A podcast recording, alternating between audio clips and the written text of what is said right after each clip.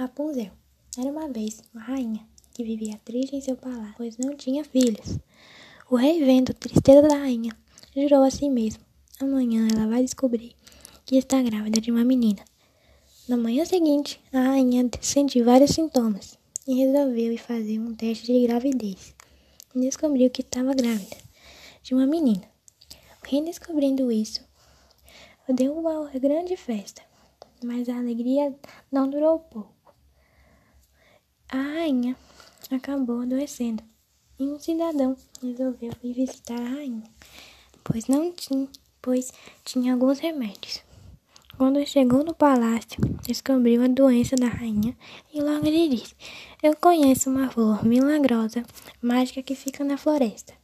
O rei logo lhe mandou alguns cavaleiros que saíram à procura da tal flor, até que encontrou depois de três horas procurando levou para a rainha e logo os cozinheiros fizeram uma sopa e a rainha bebeu.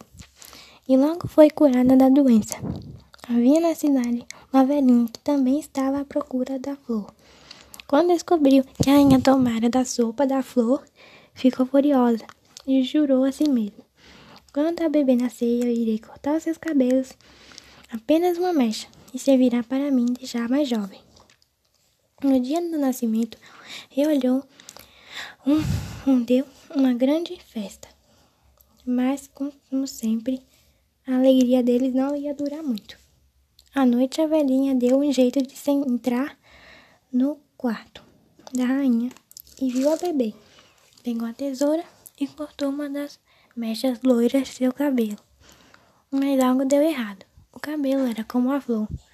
Quando cortou o cabelo, ficou negro, como todos os nenéns. Ela começou a chorar, tão alto que acordou o castelo inteiro.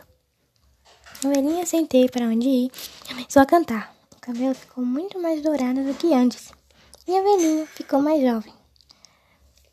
E aproveitou, agarrou a bebê nos braços e saiu correndo. Mas o guarda logo a tomou de seus braços. E a velha foi embora. Mas antes de ir, Falou desse jeito. Essa garota nunca vai se casar em sua vida. Mas bastante preocupado com o que poderia acontecer, pediu para que lhe ensinasse a ser independente quando crescesse. Quando a princesa completou 18 anos, sempre ensinada a ser independente, na sua festa de aniversário, a velha apareceu novamente. A princesa assustada se escondeu. A velha malvada lançou uma praga em todas as pessoas, menos em Rapunzel. A bruxa satisfeita foi embora e todas as pessoas se adormeceram por causa da praga. Rapunzel, saindo de seu esconderijo, olhou ao seu redor, viu que todo mundo tinha adormecido. Rapunzel, pela janela, e viu a bruxa correndo em direção ao castelo. A princesa correu e aproveitou, pegou seu arco e se escondeu. Quando a velha chegou ao castelo, não encontrou Rapunzel em lugar algum. Rapunzel aproveitou e começou a correr no castelo, como conhecia muito bem. A velha escutou o barulho de gente correndo e começou a gritar: Rapunzel, venha já aqui. Tem alguns doces. Mas Rapunzel não era boba, nem nada. Fingiu ir para perto dela. O que a velhinha, sem querer, jogou o antídoto nela, em vez do veneno.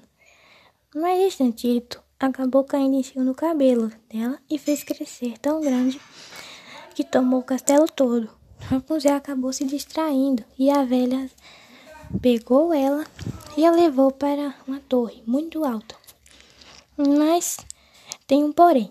A velha já estava muito idosa. Isso fez a situação piorar para ela e melhorar para Rapunzel que o cabelo era tão grande que nem dava para botar tudo dentro da torre. A velha deixou Rapunzel e foi embora. Rapunzel olhou pela janela e viu quão alta era aquela torre. Depois de algumas horas, tomou coragem, enrolou um gancho em cima da janela e desceu escorregando pelo cabelo.